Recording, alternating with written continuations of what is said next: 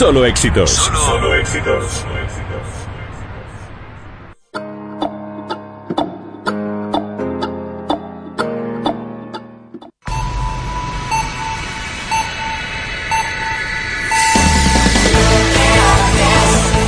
Son las 9, las 8 en Canarias. Son las 9, las 8 en la comunidad canaria. En Gestiona Radio y qué radio, quédate con Mamen del Ojo.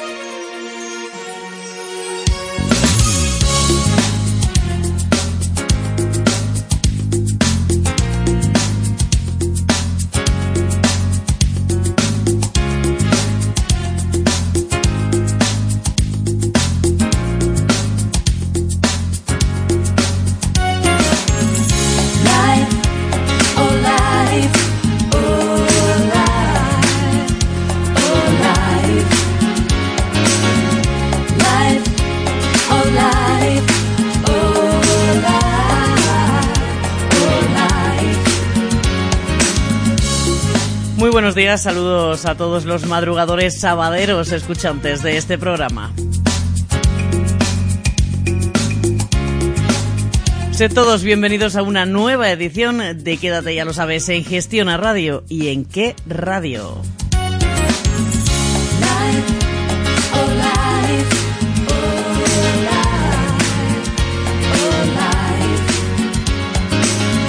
Hasta las 12 del mediodía en tu compañía y en la de la buena música, por supuesto, que sirve de aglutinante para los contenidos que vamos a tratar en el día de hoy.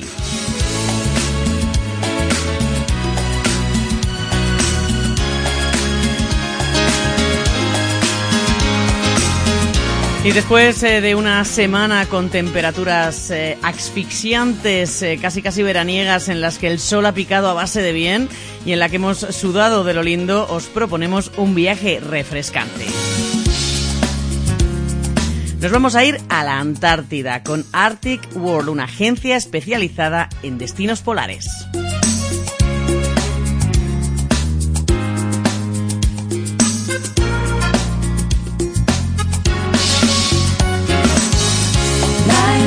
Raúl Lozánez, crítico de Teatro de la Razón, nos acercará como todas las semanas al mundo del teatro. Además, hoy se celebra el Día Nacional de, la- de la Celiaquía con Lorena Pérez, directora de comunicación y contenidos de felicidad.net, página de referencia sobre la celiaquía. Hablaremos de una iniciativa muy especial que está teniendo lugar en Cangas de Narcea. Se trata de las segundas jornadas Cangas sin gluten.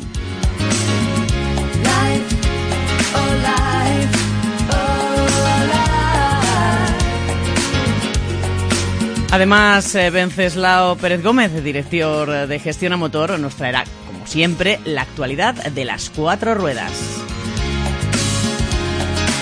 Los directos eh, de Que Morning nos traen hoy a Soledad Jiménez, que visitó los estudios eh, de Que Radio estos días pasados para presentar su nuevo disco. Tendremos también nuestro disco de la semana y nuestro enfrentamiento versión U original.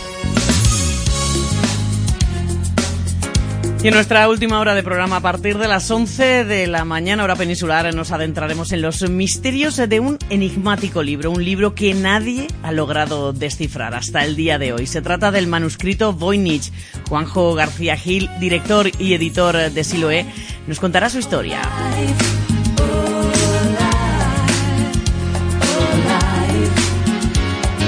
Y además daremos un paseo por las nubes. Dejarse llevar por el viento en un globo aerostático es una experiencia que no podrás olvidar.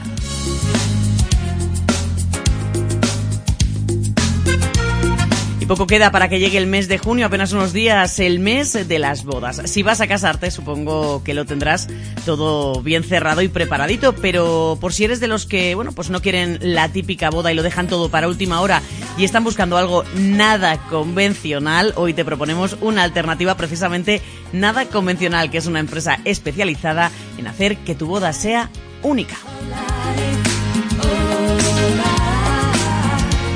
También eh, recordaremos la figura de Genara Vicente Arnal, una gran científica española de la que apuesto a que no habías oído hablar nunca.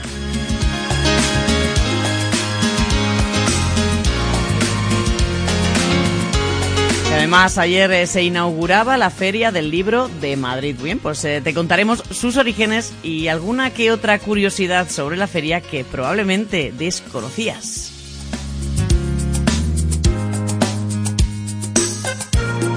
Así que ya lo sabes, eh, si puedes, si te apetece y te interesa, Quédate con Mamen del Ojo.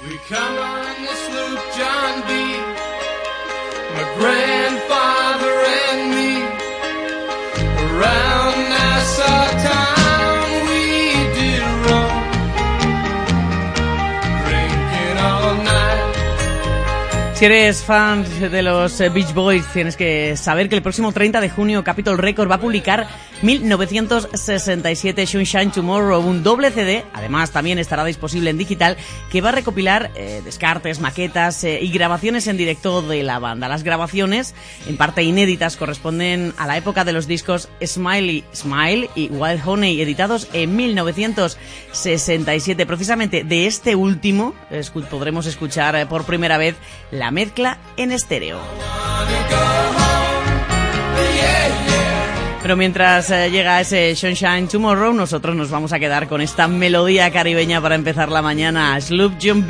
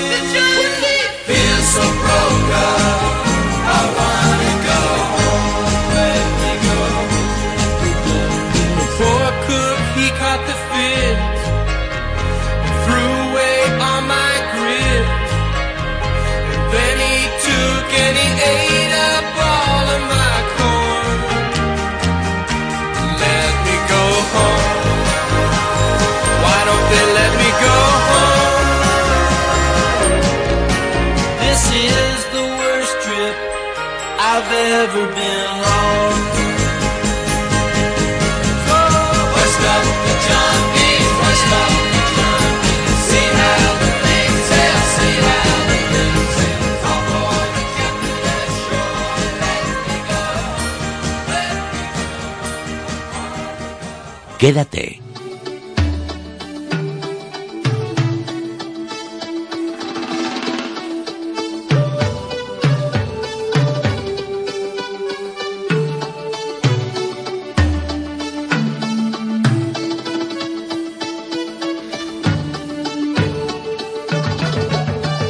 Nos vamos ahora al lugar más frío y seco de la Tierra. Allí no llueve casi nunca y la temperatura media es de menos 57 grados. Un lugar cubierto casi en su totalidad por el hielo, que en determinados lugares llega a alcanzar casi los 2 kilómetros de espesor. No parece el lugar más apetecible para hacer turismo, o por lo menos ese turismo que entendemos la mayoría de las personas. Sol, playa y calorcito. Sin embargo, la Antártida, el último espacio de tierra virgen de nuestro planeta, también recibe turismo, porque como dijo el torero, hay gente pató. Pues eh, si tú estás entre ellos y te gustaría hacer turismo en la Antártida, tienes que ponerte en contacto con nuestro siguiente invitado. Él es eh, José Naranjo, es director de Mundo Ártico, una agencia especializada en todo lo relacionado con las regiones polares. Buenos días, eh, José, gracias por acompañarnos en esta mañana de sábado. Hola, buenos días. Eh, acabas de llegar de algún lugar muy frío, seguro. Hace poquito. Sí, sí, sí, sí, he estado en el Ártico canadiense y previamente había estado en el polo subgeográfico, justo en la Antártida. En la época del Polo Sur, me imagino que la época buena es eh, cuando aquí es, es invierno. Exactamente, es en, el- en lo que es nuestro invierno, allí es el verano austral. Em, hablaba yo de que hay gente pato, como decía el gallo. Eh, ¿Cuál es el perfil del viajero que os contacta para, para ir a visitar la Antártida? Bueno, hay dos, digamos, eh, dos tipos de viajeros. El que busca ir a la península antártida, eh, básicamente se va desde el lado de Sudamérica. Eh, entonces, bueno, pues hay, hay un poco de todo, principalmente pues gente que quiere disfrutar de la naturaleza en estado puro y salvaje y, bueno, pues ver la zona de los icebergs y todo lo que son los frentes glaciares y fauna, principalmente está interesado, pues eso, en fauna, naturaleza, etcétera. Y luego ya eh, el otro perfil de viajero, pues es el que quiere llegar al mismísimo polo sur geográfico, los 90 grados sur. Entonces, bueno, pues ese es más un perfil, eh, por lo general, pues más de expedición, deportivo, aventurero, etcétera, ¿no? Y entonces hay también dos maneras de llegar ahí a ese punto, uno por el lado de Sudáfrica, del lado de la Antártida de Sudáfrica, y otro por también por, por el lado de Sudamérica, ¿no?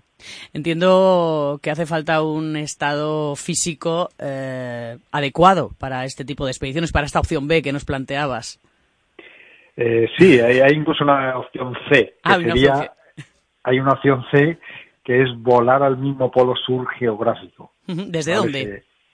Que, eh, básicamente el- sería sa- salir de Ciudad del Cabo, desde ahí se vuela hasta la costa antártida, por este lado, el- hasta una base, bueno, cerca de una base rusa científica, se llama Novazarskaya, y desde ahí se vuela en un avión bimotor hasta el mismo polo sur geográfico. Eh, ¿Cuánto dura una expedición de este tipo? Digamos, la- las que buscan eh, llegar a, a ese polo sur.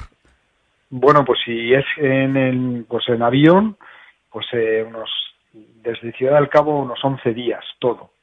Eh, porque hay que contar también eh, con, con el tiempo, la climatología, etcétera, pero aproximadamente 9 a 11 días. Y luego ya si lo que si quieres hacer una travesía con esquís para llegar al polo subgeográfico, pues si vas desde la costa, pues puede ser 70 días, o si ya quieres hacer el último grado de latitud, es decir, que el avión te deja a 111 kilómetros del mismo polo sur, pues unos eh, veintitantos días aproximadamente. ¿Y qué ofrecéis desde Mundo Ártico? Eh, ¿Cómo asesoráis a, las personas? Por ejemplo, aparezco yo que no he hecho eh, bueno, pues expediciones ni de este tipo ni parecidas. eh, lo más cercano es ir a la Pedriza en Madrid. eh, y digo, no, me, yo quiero ir al Polo Sur. Obviamente tendréis que aplicar un poco de sensatez, ¿no? Bueno, sí, yo también estuve en la península la primera vez antes de, Hombre, de- sí. o sea que no nací me, y llegué y dije, anda, mira, estoy en el polo sur geográfico, en el polo norte, sino también empecé haciendo desde chaval, pues eso, montañismo, iba a la península, excursiones, poco a poco me fui metiendo a hacer rutas más largas, eh, a los Pirineos, etcétera, ¿no? Y así pasito a pasito, pues bueno, mira, acabé en las regiones polares, ¿no? Pero vamos, lo que quiero decir es Eh, que no todos podemos, eh, así de sopetón, decir, eh, venga, Claro, yo lo primero, claro, lo primero yo que hablo con el viajero y veo un poco que me explique un poco su experiencia, si tiene experiencia en montañas, Claro. su forma física, en fin, y también cuáles son sus expectativas.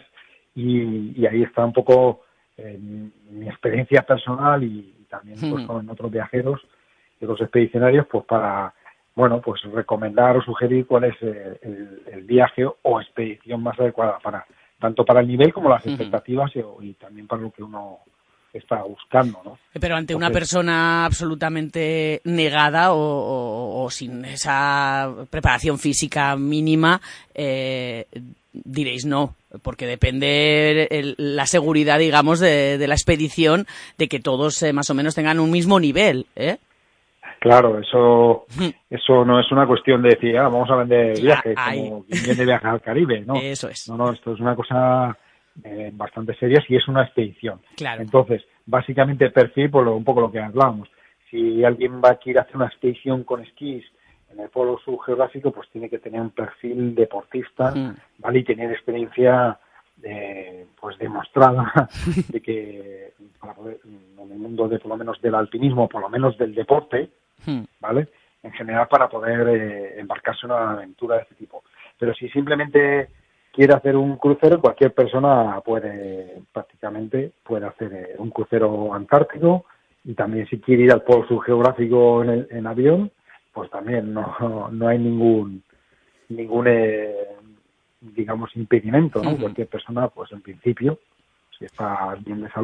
pues. Vamos, que todos eh, podemos eh, llegar o hacer un crucero por la Antártida y estar cerca de ese polo sur, incluso llegar aunque no tengamos una preparación física eh, correcta. Ahora, si quieres hacer una expedición, bueno, pues eso es otra historia, otro rollo, otra opción, y me imagino que nadie llegará, pues eso, sin tener ni idea de nada y diciendo yo me quiero ir al Polo Sur. También entiendo que las personas, bueno, pues aunque a veces parece que no, pero somos, somos algo sensatas. Eh, ese crucero antártico me voy a lo que, a lo que más me puede interesar a mí, que soy una persona normal de a pie, que no me dedico a hacer montañismo. Em, ¿cuántos, eh, ¿Cuántos días son? Y, y para qué perfil? Es decir, también pueden ir niños, eh, van familias, ¿qué tipo de gente se os acerca que dice quiero ir a la Antártida? Bueno, pues hay aquí un poco de todo.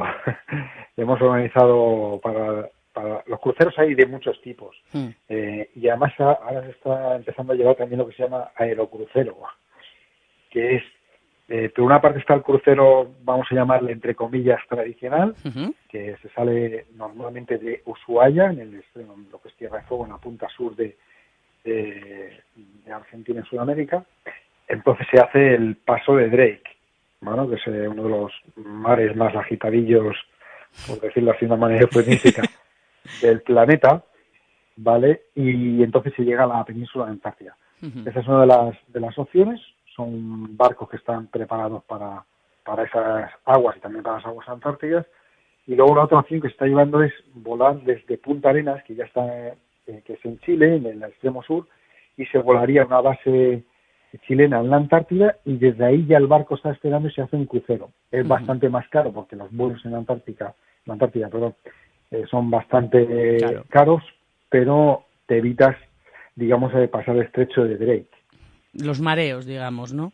Efectivamente, el oleaje, etcétera, aunque a veces se coge eh, se coge el mar pues bastante bien, eh, son barcos grandes y potentes. Mm. Bueno, en principio se, todo el mundo, bueno, se está haciendo, está haciendo constantemente desde hace muchos años cruceros y cruceros, ¿no? Para allí, o sea que, que, que no hay mayor problema. Lo único que el otro es una opción un poquito más cómoda. Pues la duración normalmente suelen ser 15 días, 20 y tantos días, etcétera, ¿no?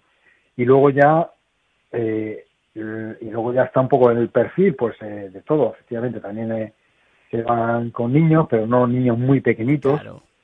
¿vale? Pero bueno, que son ya... Familias, un turismo casi- puede ser familiar.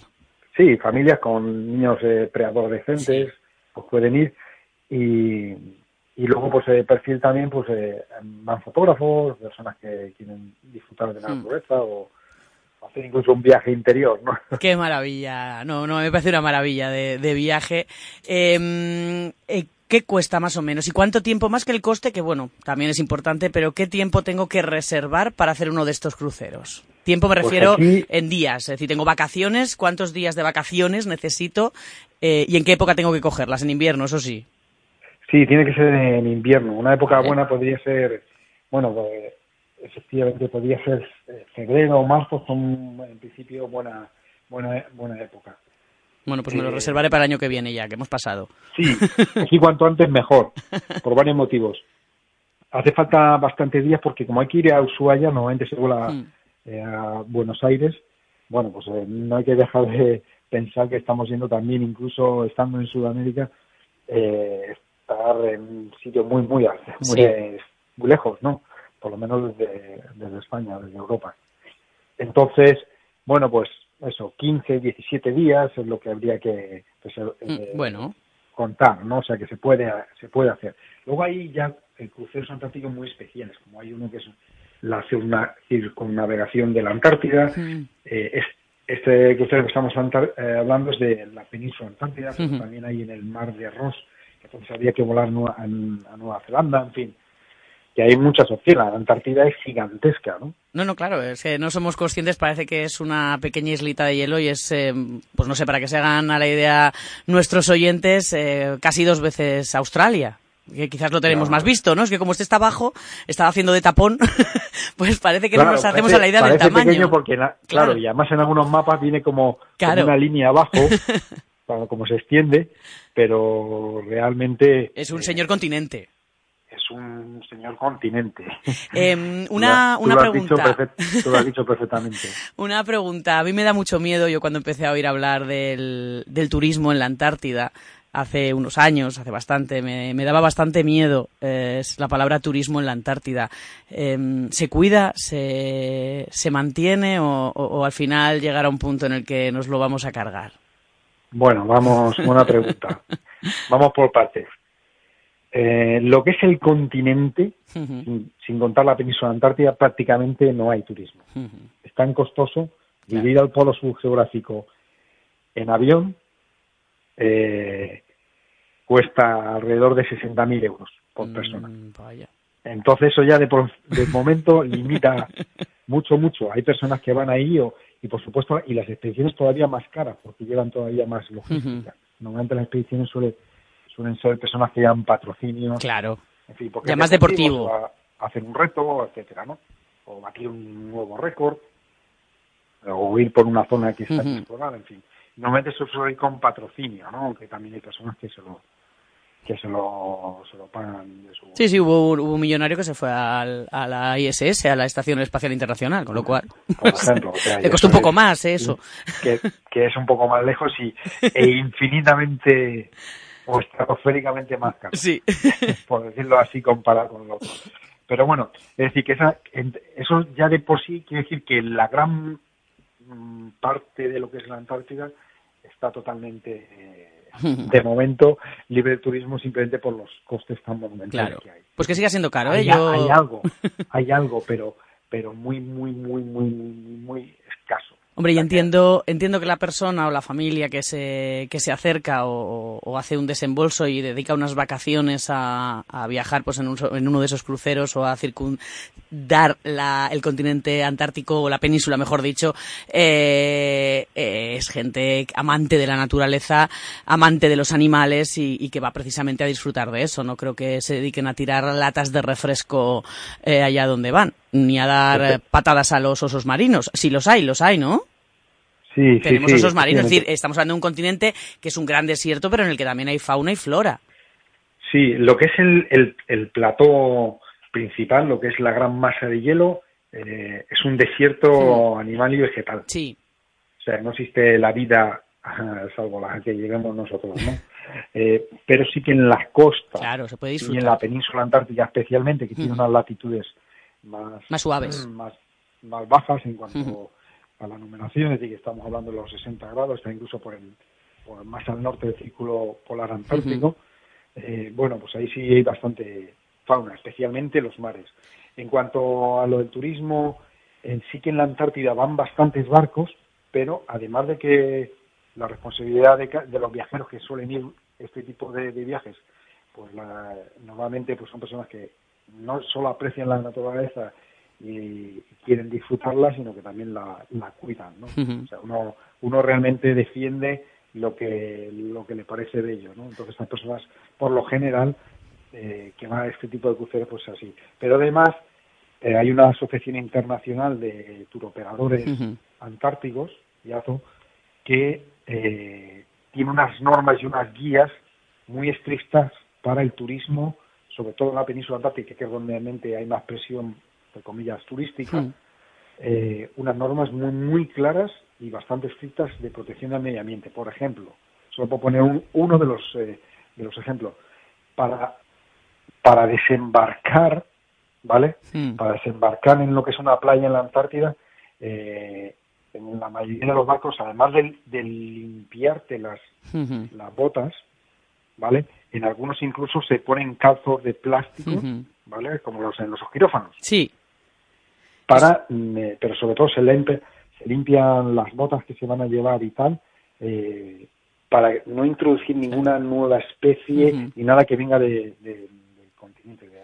Algo así se hace en las Islas Galápago. eh, Algo así, exactamente. Precisamente Ese es el- para, para no contaminar el ecosistema y preservarlo. Me parece estupendo. Voy a, tenemos que ir terminando esta conversación, pero me gustaría hacerte una pregunta o un par de preguntas ya más personales en cuanto a tu Sí. figura. Eh, a- a- a ¿cuánto, ¿Cuánto tiempo hace que pisaste por primera vez eh, la Antártida? La Antártida hace como 15 años, se puede, yo recordar. ¿Y- y qué- Y las regiones polares, pues hace ya Hace eso más, ¿no? 18 años. Em, ¿Y qué sensación tiene uno, ya que yo no voy a poder vivir esa experiencia, es muy improbable, qué sensación tiene uno eh, en ese lugar? con esos vientos, ese frío, eh, esa soledad, entiendo. Bueno, eh, la verdad es que en estos lugares lo que se da un poco una sensación mágica. Para empezar, es una, por una parte está esa sensación personal interior, ¿no? Es decir, eh, es lo que yo llamo la inabarcabilidad de, de las regiones polares, es todo tan inmenso que cualquier que y te sientes de cierta manera tan pequeña que cualquier problema, cualquier cosa que tengas, se pone en su justa medida y se baja mucho, mucho, mucho, simplemente por eso, que es inabarcable, ¿no? Y que no lo puedes abrazar con tus... Eso la parte, digamos, eh, exterior. Y luego la cosa que, que por otra parte también hay, hay situaciones que son mágicas porque por, por físicas, ¿no? Por ejemplo, cuando hace mucho frío, esto es un fenómeno físico, los sonidos se propagan muchísimo y a veces incluso escuchas tu latido del corazón. Tremendo. Entonces eso, eh, ningún lugar otro del planeta, no sea en las regiones polares, se da, ¿no? Y además tiene que hacerse a partir de 30 grados, 30, 35 bajo cero. Se oye todo eh, mucho mejor, además del silencio que hay de por sí. Claro, el- con el hielo eh, hay que decir que... Pero decir que en el desierto puede estar verde, en, Sí. un de- en el desierto de Sáhara puede no hacer viento y un sonido perfecto, pero no se propaga también el sonido como Claro, es una, una característica del, digamos, eh, de nuestra atmósfera cuando, cuando está a temperaturas muy, muy, muy bajas, porque es que no se puede decir muy bajas, hay que decir cinco muis en el caso de la Antártida. Pero eso, eso es en lo que es el Mm. continente. Luego en, la- en lo que es en la costa, en la península antártica, las temperaturas pueden ir perfectamente 2, 5, 10 Mm. grados sobre cero. Es decir, que en lo que es el verano austral. Claro, que es Es muy... decir, que ese, eh, es muy grande y hay muchas, uno- muchas variaciones. Bueno, Y pues- luego lo que es interesante ya por un poco, luego por supuesto, pues ver icebergs del tamaño de edificios de 40 y 50 plantas. Y entonces dice uno, Ostras. pero qué chiquitito que soy, ¿no? Claro. No soy por ejemplo, nada. eso, eh, pues ballenas, eh, focas, leones marinos. Vamos, que es una experiencia, eh, pues yo creo que más que recomendable. Me parece perfecto que los precios sean los que son, porque así, bueno, pues yo no voy a poder ir, pero van a ir otras otras personas, eh, poquitas, eh, que se mantenga, que se respete, que ese tratado internacional de eh, respeto a la Antártida, esas bases, eh, bueno, que ya esas sí que hacen un poquito más de, de, son poquitas las personas, pero sí que ensucian un poquito, ¿eh? Eso hay que Sí, decirlo o no. lo que se está, la tendencia, afortunadamente la tendencia es que las bases científicas cada vez reciclan más todo y algunas Sí. están ya, son totalmente ecológicas. O sea, todo lo producen de una, toda la energía y todo lo recicla, toda la energía la producen de manera natural, sin combustibles fósiles. Y sobre en cuanto a los precios, no, no he llegado a decir, solo te he Ah. lo de 60.000 Sí, pero euros, nos hemos quedado con los pero- caros. claro, solo hemos quedado con ir al mismísimo polo subgeográfico o- o una expedición, ¿no? Pero Vamos con los con los cruceros. sí, pues eh, por, por 6.000, 7.000 Bueno, euros. bueno, 6.000 y pero eso es otra eso es otra cosa. Es Ahora, también que no vaya todo el mundo, ¿eh? realmente quiere ir haciendo hucha, Sí. ¿vale? Haciendo hucha, oye, a lo mejor no el año que viene, pero dice, bueno, pues lo planteo para dentro de 3, 5 años. Bueno, haciendo un poco de hucha, pues Bueno, o es decir, que es, que, que es asumible. Sí, sí, sí, no, no, no, es perfectamente asumible, es cierto. Yo me había quedado con los con los 60.000 que me Claro, han- con los que me 60.000, han y nadie, va, nadie puede ir a Antártida. No, Pero no. vamos, también te digo- es al polo subgeográfico Que aunque- en, eh, en avión. Que aunque tuviera Pero los, en- los 60.000, eh, no sé yo si el viaje al pueblo sur geográfico está a la altura de mis capacidades físicas, pero estos cruceros me han, me han encantado. Para todos los que nos estén escuchando eh, y quieran informarse, pues eh, bueno, pues han dicho, anda, yo no, no se me había ocurrido eh, que podía hacer este tipo de cruceros y es una opción, la verdad es que, eh, sobre todo si vas con familia, con esos preadolescentes que aprendan a cuidar el continente, por cierto, que el cambio climático no, no nos lo machaque más porque ya, ya estamos perdiendo mucho. Eh, ¿Dónde nos podemos informar? Mundo Ártico, eh, en Google y es lo primero que nos aparece, vuestra página web.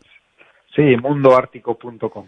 Y si no la Antártida, pues les parece demasiado lejos, tenéis muchísimas otras opciones porque sois eh, expertos y os dedicáis a todo lo que son viajes eh, polares. Es decir, está también, aparte de la Antártida, el Polo Norte, Groenlandia, también hacéis a Canadá, Islandia también. Sí, Laponia todo. también. Bueno, bueno, bueno, tenéis, tenéis de todo. Yo creo que tengo pues bastantes opciones de charlar contigo en otro momento para hablar de estos eh, viajes. Eh, José Naranjo, ha sido un placer charlar contigo estos minutos y bueno, eh, te despido, pero siempre con la, con el deseo de que la Antártida, ese último continente, bueno, pues deshabitado, todavía lo digo entre comillas, eh, se mantenga y, y podamos, bueno, aunque desde la distancia disfrutar de él, de sus animales eh, y, de lo que es y mostrarle al mundo, pues gracias a personas como tú, eh, pues qué es lo que tenemos ahí, que es una joya, que es una joya y además eh, poca gente lo sabe, pero nuestro planeta y la temperatura de nuestro planeta depende en gran parte de ese continente helado.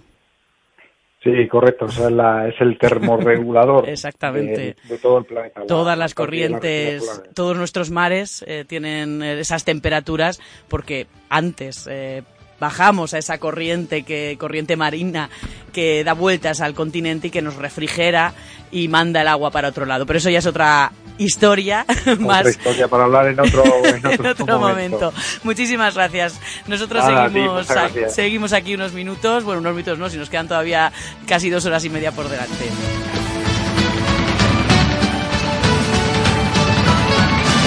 En Gestiona Radio y qué radio, quédate. It's another pure gray morning. Don't know what the day is holding. And I get up right home and I walk right into the path of a lightning bolt. Siren of an ambulance comes howling right through the center of town, and no one blinks an eye. And I look up to the sky for the path of a lightning bolt. Met her as the angels parted for her. She only brought me torture. That's what happens when it's you that's standing in the path of a lightning bolt. Hablamos eh, ya de teatro como todas las semanas con Raúl Losánez, crítico de teatro de La Razón, que se encuentra al otro lado del teléfono. Buenos días, Raúl. Buenos días, mamen. Muchas gracias una semana más por estar con nosotros en esta mañana de sábado madrugando. O- Bueno, un placer, como siempre. Ya sabes que para mí sarna con gusto no pica. Eh, una obra nos traes hoy. eh, hemos seleccionado además eh, pues bastante conocida por el, por el público, por el gran público, Fuente Ovejuna. ¿Dónde y cuándo y quién? Pues sí, Fuente Vejuna, que es una de las grandes obras de nuestro teatro áureo, de nuestro teatro del siglo de oro, escrita por Lope de Vega y que se está representando en el Teatro de la Comedia en un montaje que hace la joven compañía eh, dentro de la Compañía Nacional de Teatro Clásico, que es esa cantera de chavales jóvenes que se han eh, bueno ido formando un poquito eh, después de sus estudios de arte dramático en, esa gran compañía nacional de teatro clásico. Es un montaje, yo creo que muy potente, eh, más de una veintena de actores jóvenes, muy bien coreografiados, muy bien movidos por el escenario, con un, yo creo que una puesta en escena muy potente, muy contundente, muy ágil, y yo creo que es un trabajo de dirección de Javier Hernández Simón, la verdad es que muy, muy interesante con muchos peros de los cuales hablaré ahora a continuación. La versión está escrita por Alberto Conejero, que es uno de los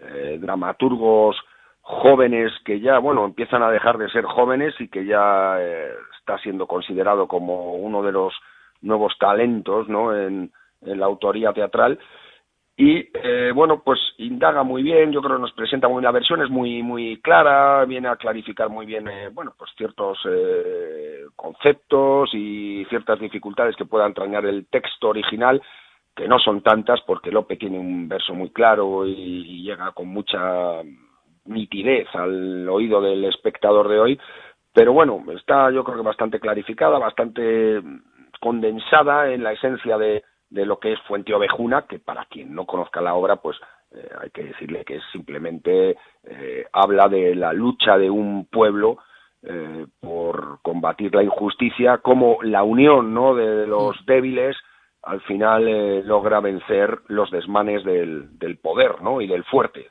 Esa es la esencia de la obra y eso está bien contado. No obstante, hacia el final eh, Alberto Conejero y Javier Hernández Simón se toman la libertad de ir un poquito más allá y añaden mmm, algo que para mí sobra y es una especie de reflexión en torno a, a, bueno, a, a cómo eh, ese pueblo, al fin y al cabo, vuelve otra vez a, a rendir pleitesía a los reyes católicos, a una vez que eh, después de esa escena casi final que todos conocemos, cuando eh, someten a martirio, ¿no? A los a los eh, ciudadanos del pueblo y bueno, pues ellos eh, les dicen que quién mató al comendador y ellos dicen que Fuente Ovejuna lo hizo, señor. En fin, los versos que todo el mundo co- conoce. Pues bueno, al final, autor de la versión y director mm, intentan añadir una nueva reflexión en torno a cómo ese pueblo, después de haber conquistado esa especie de libertad y de dignidad, en cierto modo, vuelve a rendirse y a convertirse en, en lo que era al principio cuando eh, pues se arrodilla ante los reyes eh, católicos, eh, dando a entender que quizá el sacrificio no ha valido tanto la pena, puesto que mm, en ese tormento, pues eh, alguno ha muerto, puesto que también el comendador, eh, eh, antes de ser eh, ajusticiado, pues ha cometido tantas barbaridades que, bueno, pues ha, ha violado, ha hecho todo, y claro, mm, estos director y autor de la versión, digo, mm, vienen a, a- bueno, pues a decir que, que claro, si, si después de todo eso eh, vuelves a arrodillarte ante los reyes, Claro. eh, pues quizá no todo eh, esté logrado. Hombre, es una reflexión eh, válida. eh, Sí, y- y claro, es, es, que eh, esto siempre es muy polémico porque eh, efectivamente, claro, la, la reflexión eh, es interesante, pero a partir de ahí meten unos diálogos que no están en el Ya, original. ya. Y entonces dices, mm, claro, ¿hasta qué punto un versionador debe hacer eso o no? Hmm. Porque, claro, Fuente Ovejuna habla de lo que habla, no habla de... Ya. Habla del levantamiento de un pueblo para hacer justicia. Entonces, no habla de nada más. Si quieres hablar de otra cosa, pues quizá debes escribir otra obra.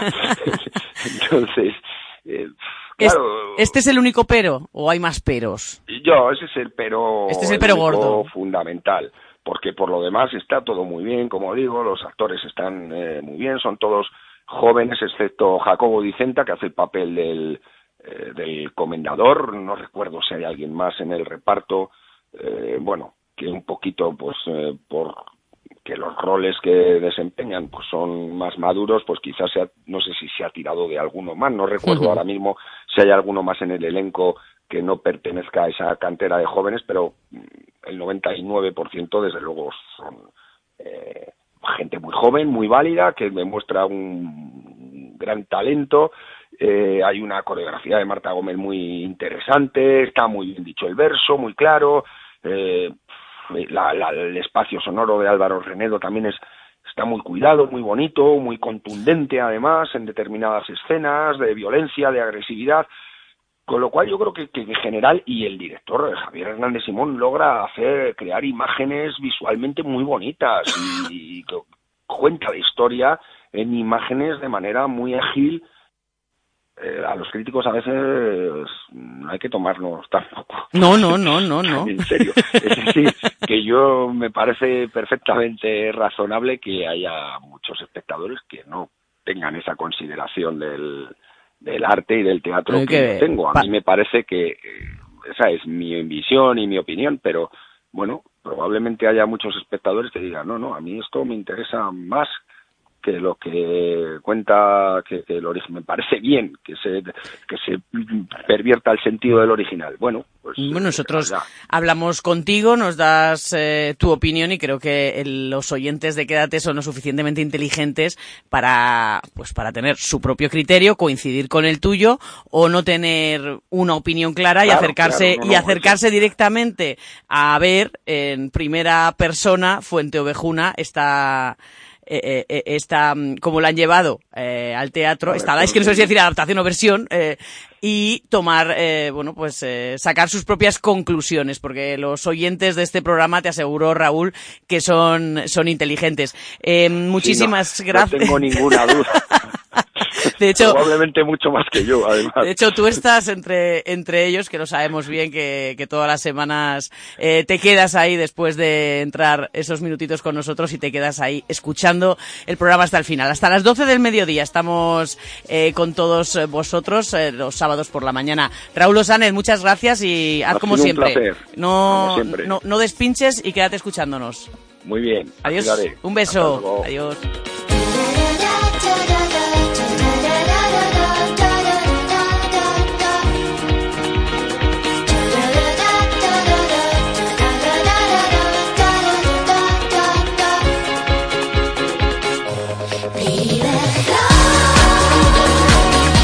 Te recuerdo que estás escuchando Quédate en Gestión a Radio y en qué radio.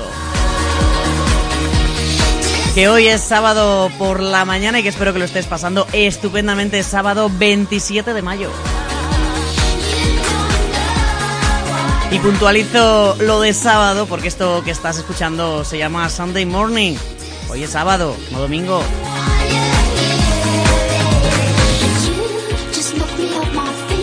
La voz, la de la extravagante modelo y cantante francesa Petit Meller.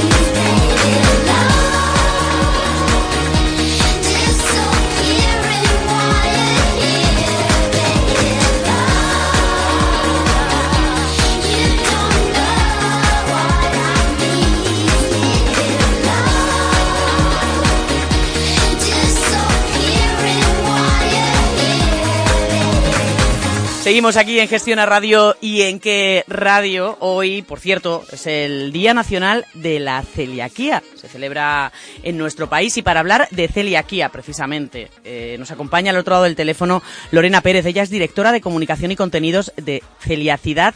Felicidad, lo diré bien, punto net. Buenos días, eh, Lorena. Muy buenos días, ¿qué tal? ¿Cómo estáis? Felicidad. Felicidad es un, un entorno de digital especializado en celiaquía.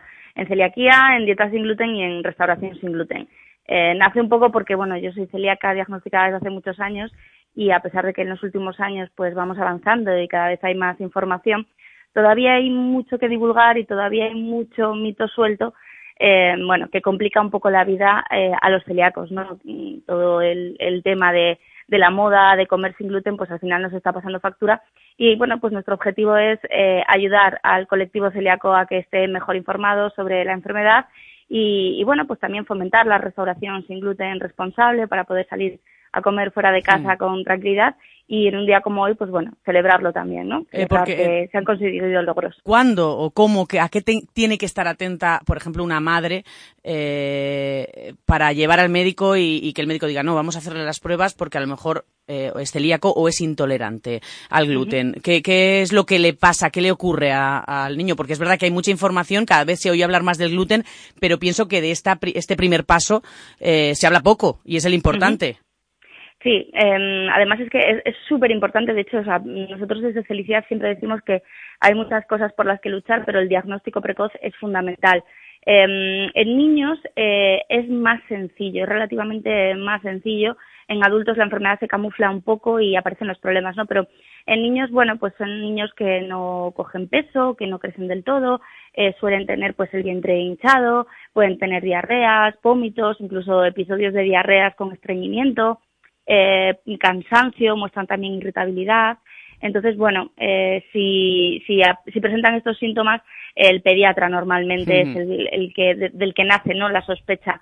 Em, muchas veces no presentan síntomas, sin embargo, hay un celíaco en la familia, entonces conviene, por ejemplo, si el padre o la madre son celíacos, conviene a los niños eh, al, al poquito ¿no? de nacer hacerle una prueba genética para ver si tienen esa predisposición eh, que les va a llevar a desarrollar o no celiaquía, pero hay que saber si, si tienen predisposición genética porque es, es muy importante estar prevenidos de alguna Habl- manera. ¿no? Hablamos de predisposición, que quede claro, predisposición, no por tener eh, un padre, una madre o un hermano celíaco eh, vas a desarrollar celiaquía. Es. Predisposición, que es importante puntualizar esto. Mm, Sí, es muy importante porque muchas veces la gente lo, lo confunde. ¿no? Como tengo genética Claro. compatible con celiaquía, voy a ser celíaco. No, Puede ser que no. exacto. De hecho, es un grave problema el no saber qué es lo que finalmente desencadena la celiaquía. ¿no? Se habla de factores ambientales muy diversos, pero a día de hoy no hay nada. La última teoría habla de un posible virus que, junto con esa predisposición genética, podría desencadenar el, el desarrollo de la enfermedad. Ni se sabe por qué, ni se sabe eh, en qué momento de la vida va a aparecer. Antes se pensaba que era una enfermedad infantil, que si no la desarrollabas hasta los dos añitos, tres, ya no la ibas a desarrollar, y no es así. A día de hoy la mitad, más de la mitad de los diagnósticos se están dando en personas de más de 50 años con una sintomatología muy difusa y muy inespecífica que hace que el diagnóstico sea Claro. a veces muy complicado. Eh, queda claro lo que es la celiaquía, la importancia del diagnóstico temprano, eh, tanto en niños como, como en adultos. Eh, pero explícame por qué no estás aquí conmigo en los estudios de gestión a radio de qué radio y estás en Cangas de Narcea. Porque Pues estás es mucho que- mejor que yo. bueno, hoy tengo un día un poco estresante, ¿eh? Allí también seguro que estaría estupendamente. Pero, pero bueno, estamos celebrando el Día Nacional de la Celiaquía en el lugar de España que tiene pues una mayor tasa de celíacos diagnosticados, que además es mi pueblo también. Entonces, Eh, eh, hay que barrer para casa. Cangas del Narcea es la localidad con más celíacos diagnosticados. ¿Hay alguna, se ha realizado algún estudio para que estas cifras estén ahí? ¿O es porque hay más personas eh, que acuden al médico y se les diagnostica? Eh, hay diversas teorías. De hecho, Venga. hoy tenemos un ciclo de charlas y una de las charlas va a intentar arrojar luz sobre, sobre ese tema, ¿no? Eh, se habla de un 3%, triplicando la media nacional. Eh, se habla de, bueno, pues una alta tasa de consanguineidad. Se habla de una dieta tradicional basada en, en trigo y en centeno. Mm. Y también de un, bueno, pues un ojo clínico, ¿no? Más desarrollado por parte de los profesionales de la salud que trabajan en, en el área 2 de Asturias, ¿no? Em, sea lo que sea, no hay un estudio. Nosotros estamos intentando conseguir fondos para que se haga un estudio epidemiológico y saber qué cifra es exacta, Mm. exactamente la de celíacos y por qué empieza a haber otras enfermedades autoinmunes que también aquí son quizás un poco más prevalentes, ¿no? Como diabetes, hipotiroidismo. Qué interesante. Claro, cositas que están todas muy relacionadas con, con la enfermedad celíaca porque por esa base autoinmune, ¿no? Entonces, bueno, en ello estamos, pero de momento hoy pues nos toca disfrutar y aprender con las charlas, con la restauración sin gluten, con, con los talleres de pan y, y de cocina de, de Mateo Sierra que va a estar haciendo un show cooking 100% sin gluten estupendo esta tarde.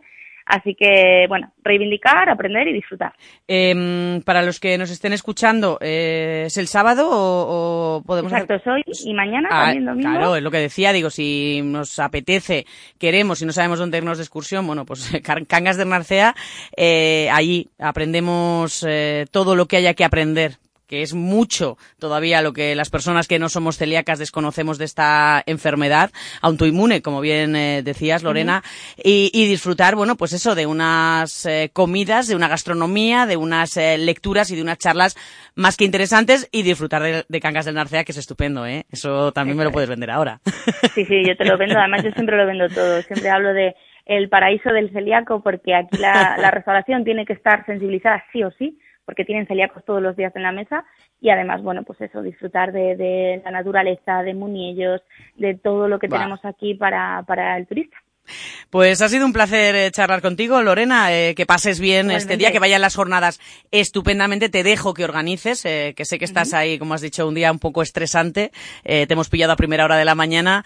Eh, aprovecha. Estos dos eh, días, ojalá llegue ese dinerito tan importante para la investigación, para esa investigación epide- epidemiológica, eh, que sería pues bastante interesante de, de realizar ahí en Cangas del Narcea. Y disfruta, disfruta de tu pueblo y disfruta de estas segundas jornadas eh, de Cangas sin gluten. Un placer. Lorena Pérez, gracias. directora de Comunicación y Contenidos, lo voy a decir bien, de felicidad.net. Ahora sí, ¿verdad? Ahora, perfecto. Muchísimas gracias, mami. Un beso, Saludos. Lorena. Adiós. We went one day about a month ago to have a little fun. In Mexico we ended up in the gambling spot oh, where the liquor flowed and the dice were hot. So here we are. La verdad es que no tendrás queja de la música que pinchamos aquí en eh, Quédate en Gestiona Radio y en qué radio de todo podemos escuchar. Esto es eh, The Kingston Trio de Tijuana Jail, un poco de folk americano. Antes eh, de hablar de motor ya vemos llegar por ahí a Venceslao Pérez Gómez.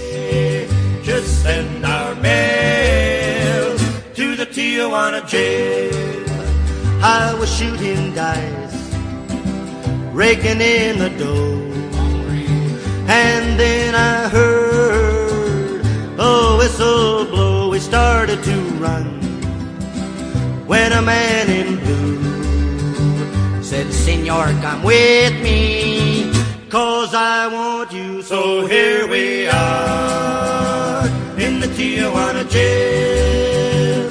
Ain't got no friends to go our bail.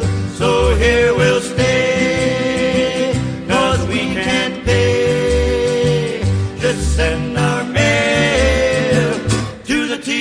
The Kingston Trio, música folk americana de la buena aquí en Quédate en Gestiona Radio y en qué radio, música buena para saludar ya, bueno pues eh, a nuestro siguiente invitado conocido por todos, Venceslao Pérez Gómez, motor, buenos días. Hola, buenos días. ¿Tú sabes que una de las canciones que me gustaban a mí de Kingston Trio era Green Packet Dollar? Pues eh, el próximo día te La coloco, hombre, preparadita para ti. Em, cuéntanos, actualidad del motor. Pues eh, actualidad del motor que se está celebrando, se está celebrando, termina ya mañana la Feria Internacional del Autocar y el Autobús, que dijimos que acababa el día 25, no, acaba mañana.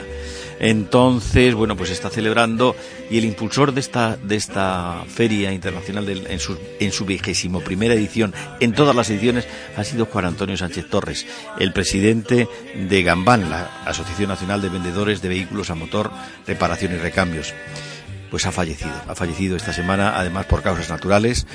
Era un hombre muy afable, era un hombre que tenía, que tenía mm, contestación para todo y además con una amabilidad tremenda. Siempre nos ha tratado. Fíjate cómo será que eh, cuando nosotros íbamos a hacerle alguna entrevista me decía siempre, a mí me parecía mucho, me decía, si tú me dices ven, lo dejo todo. Entonces siempre ha hablado para nosotros, para gestionar radio, con, con mucho cariño y, y- y lo hemos sentido mucho porque era un gran profesional. Después de, de 32 años en Mercedes-Benz, eh, le nombraron en 1998 eh, presidente de Gambán y hasta hoy. Él dijo que no se iba a jubilar, eh, que, a- o sea, que se iba a jubilar de viejo o que eh, le, y mira, Le jubilarían, el- el- digamos, el la tiempo, vida. el tiempo le ha dado la razón. Lo, lo hemos sentido mucho y lo siento mucho porque ha sido una gran persona, un hombre que ha sido conciliador, que ha tratado de, de tener al sector por encima. Bueno, eso y lo de que, que descanse en paz Juan Antonio Sánchez Torres. Y Nos quiero hablar unimos eh, a tu sentimiento desde. Quédate, por supuesto. Más cosas. Más cosas. Esta semana se ha presentado el Opel Insignia Grand Sport. El Insignia ha sido uno de los coches insignia para Opel. Es un coche de al- casi casi alta gama, eh, que es un muy cómodo y que ahora trae ya un equipamiento tecnológico sensacional. Ha sido totalmente rediseñado en su frontal, eh, más ancho, más alto y por supuesto más amplio. Es un coche que mm, tiene, tendrá tres, tres eh, niveles de equipamiento. Llegará uno mm, para último trimestre del año y que está en torno a los, a los 38.000 euros.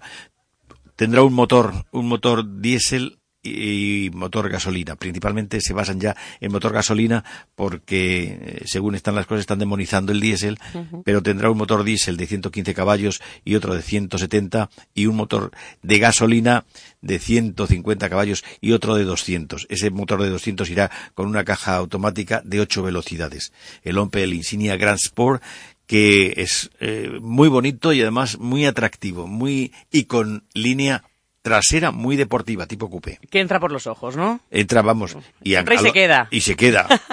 38, desde, no, desde 28.000 euros hasta 35.000. Es- Em, gestiona motor esta noche, ¿a qué hora?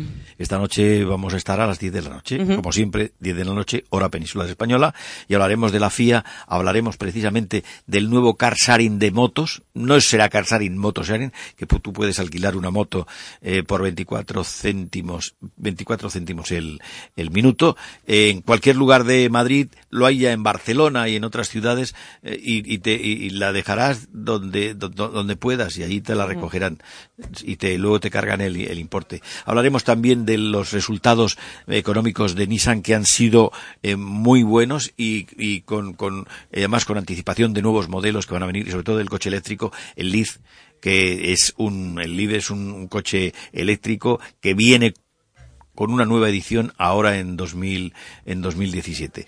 Y, el sub, el Qashqai y el Trail, pues serán esos, esos coches de los que hablemos esta noche. Y seguro que muchos más contenidos esta noche. Gestiona motor a las 10 eh, en punto En de la noche en Gestiona Hora Radio. Española. Para los que nos estén escuchando desde qué radio, bueno, pues si quieren escuchar a Vences, pues se cambian, se vienen a Gestiona, termina, se van a escuchar música, si tenemos de todo aquí en el grupo Gestiona. Muchas gracias, Vences. Y después del, y después de Gestiona Motor, el Museo del Disco, en Gestiona Radio. Ay, que Ah. Es te que me tengo que estudiar tantas programaciones, pues luego seguimos, seguimos contigo después. Entonces nos falta cambiar de dial. Exactamente. Cambiamos quizás de gusto musical. Lo dicho, muchas gracias, Vences. Gracias, buenas noches y feliz fin de. Eh, eso mismo te iba a decir, a tú a trabajar Ya voy. y yo a seguir aquí. tenga ganas de irme, no es que tenga nada que hacer.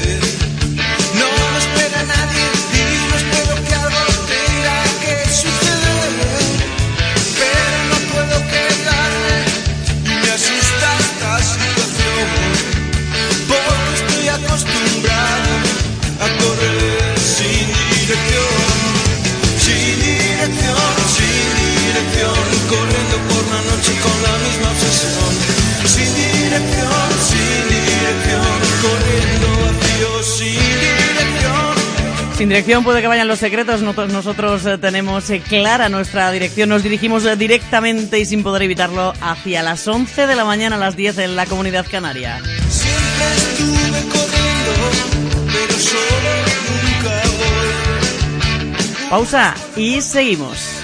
Otro detrás de algún corazón.